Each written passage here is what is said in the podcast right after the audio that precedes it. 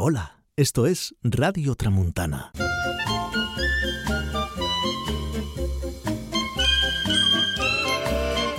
El humanómada. Cuando viajar es tu vida y tu vida es un viaje. Con Leo Callejero.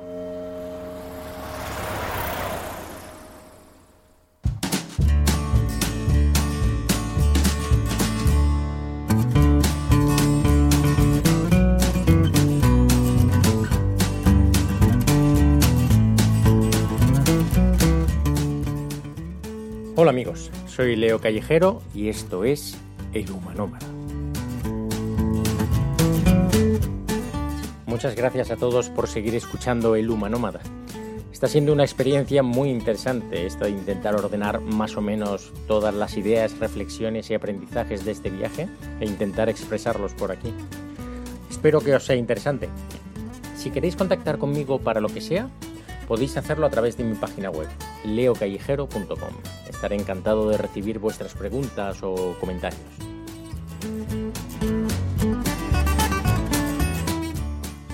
Durante todos estos años de viaje me he encontrado con innumerables viajeros. Y si tuviera que decir cuál es la pregunta que más frecuentemente nos hacemos entre nosotros, sería sin duda, ¿de dónde eres? Yo siempre contesto que soy de España, pero en realidad solo para que puedan situarme geográfica y culturalmente, que es siempre una buena ayuda para iniciar una conversación. Pero no le doy mucha más importancia al hecho aleatorio de haber nacido en un pedazo de tierra delimitada artificialmente. Y cuando digo estas cosas me preguntan, pero, pero, pero entonces, ¿no amas a tu patria? Y yo digo, pues hombre, la verdad es que soy más de amar a todos los seres que habitan este planeta que a un pedazo de tierra cuyos nombre y límites no solo son artificiales, sino que han ido variando durante toda nuestra historia. Y es que estoy justo estos días leyendo el maravilloso libro Sapiens, de animales a dioses, de Yuval Noah Harari. Y una de las frases que más me gustaron del libro fue esta. En 2011, la ONU exigió al gobierno libio que respetara los derechos humanos de sus ciudadanos, aunque tanto la ONU como Libia como los derechos humanos son invenciones de nuestra imaginación.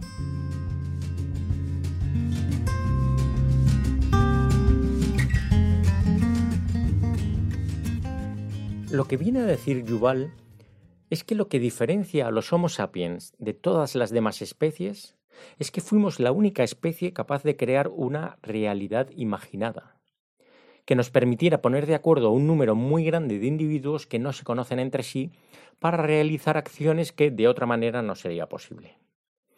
En otras especies, cuando los individuos colaboran, cuando cazan o viven en manadas o clanes, lo hacen basándose en la confianza que les da el conocerse todos personalmente. Los humanos, cuando quisimos realizar actividades que implicaban a un número tan grande de personas que hacía imposible que nos conociéramos entre todos, fuimos capaces de colaborar en base a una serie de mitos.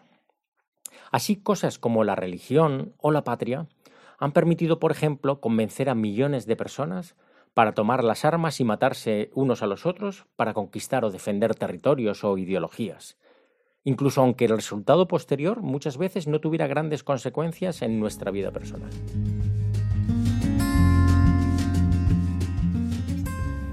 Y todo esto que leí en el libro de Sapiens, que es un libro que debería leer todo el mundo, enlazó muy bien con mi teoría de las parcelitas. Y es que al final lo que hacemos en nuestra vida es encerrarnos en nuestras grandes o pequeñas parcelitas, ya sean físicas, mentales, territoriales, ideológicas o profesionales. Y solo confiamos y cuidamos de los que están dentro de nuestra parcelita. Y nos protegemos o desentendemos de los que están fuera. Por ejemplo, ¿cuántas veces nos hemos manifestado por defender los derechos de nuestra profesión cuando se han visto socavados. ¿Y cuántas veces lo hemos hecho por otras profesiones? Por ejemplo, ¿votamos al partido que mejor defiende nuestros intereses o al que mejor defiende los intereses de todos, incluso cuando eso va en contra de mis intereses? Por ejemplo, cuando la policía nos pide los papeles sin ningún motivo, consideramos que es un abuso intolerable Pero si se los pide a unos jóvenes de otra raza en un barrio conflictivo, hombre, algo habrán hecho, ¿no? Pero el tema es que los problemas casi nunca entienden de fronteras, porque las fronteras, ya sean geográficas, sociales o ideológicas, son imaginarias. Los problemas son reales y globales y por mucho que nos encerremos en nuestra parcelita para protegernos, al final nos salpicarán. Si en Europa para vivir mejor nos dedicamos durante siglos a llevarnos los recursos naturales de África, luego no deberíamos sorprendernos o quejarnos de que los habitantes de África quieran saltar nuestros muros y entrar en nuestra parcelita para compartir una pequeña parte de ese bienestar, o al menos no morir en la suya. Sería maravillosamente utópico si fuésemos capaces de eliminar parte de esa realidad inventada, o al menos darnos cuenta de que todas nuestras fronteras, geográficas o ideológicas, son eso, inventadas, y que lo único importante no son los símbolos inventados, banderas, patria, fronteras, sino algo tan real como todos los seres que compartimos este planeta, y que lo único que debemos gestionar es la mejor manera de convivir en él. ¿Estás escuchando? Radio Tramuntana. El Homo sapiens lo que hizo fue salir de la selva, pero en muchos casos da la impresión de que quiera volver a ella. Generalizando muchísimo, me da la sensación de que hay dos tipos de sociedades, la jungla y la comunidad. En la jungla impera la ley de la selva, la ley del más fuerte, donde los más poderosos viven felices y sin miedo porque pase lo que pase disponen de recursos para resolverlo. En cambio, los más débiles viven continuamente con miedo a ser devorados o heridos y no poder afrontar las dificultades de la vida salvaje. A los leones les encanta este modelo de vida, porque son los reyes, viven con enormes comodidades y sin miedos.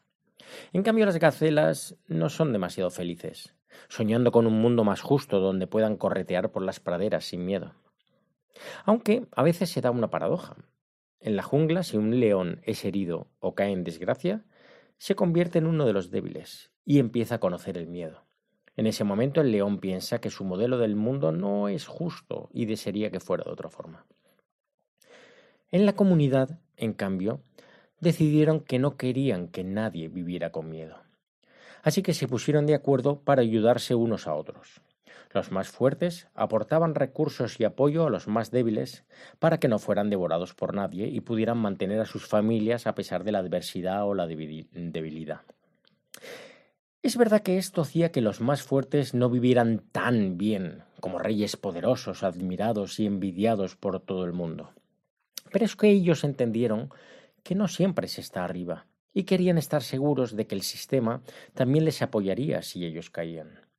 Y por otra parte les parecía un precio bajo a cambio del ambiente de felicidad que se respiraba en la comunidad, donde la gente jugaba y reía por las calles, frente al ambiente de miedo y violencia que se vivía en la jungla, donde constantemente tienes que luchar por estar ahí arriba.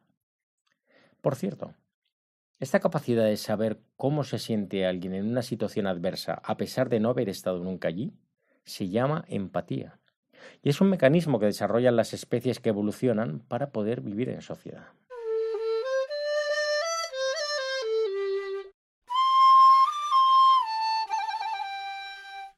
Entonces, ¿qué es mejor?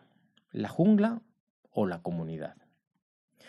Pues a mí no me gusta hablar de mejor o peor, de bueno o malo, del bien o del mal, porque como muy bien decía Yuval, las reglas morales, las leyes y los pecados no son más que invenciones, convenios, normas de convivencia que establecemos entre nosotros para poder vivir en sociedad. Lo que pasa es que nos lograban tan a fuego desde que nacemos que al final nos creemos que el bien y el mal son verdades absolutas e intemporales. Pero la verdadera cuestión no es si algo está bien o mal. La verdadera pregunta es ¿cómo preferimos vivir? Y preguntarnos también si nuestra respuesta sería diferente si somos leones o si somos gacelas. Porque el gran problema de nuestra sociedad es que solo me preocupan mis problemas y, los de los que habitan mi pequeña parcelita. Pero la cuestión es ser capaz de mirar un poco más allá y pensar que en realidad no hay parcelitas, que solo hay una gran y maravillosa parcela llamada planeta Tierra. Y tenemos que decidir cómo me gustaría que fuera toda la sociedad que la habita. Porque la pregunta es, ¿preferimos vivir con miedo o con alegría? Pues yo prefiero amor y libertad para todos. Gracias.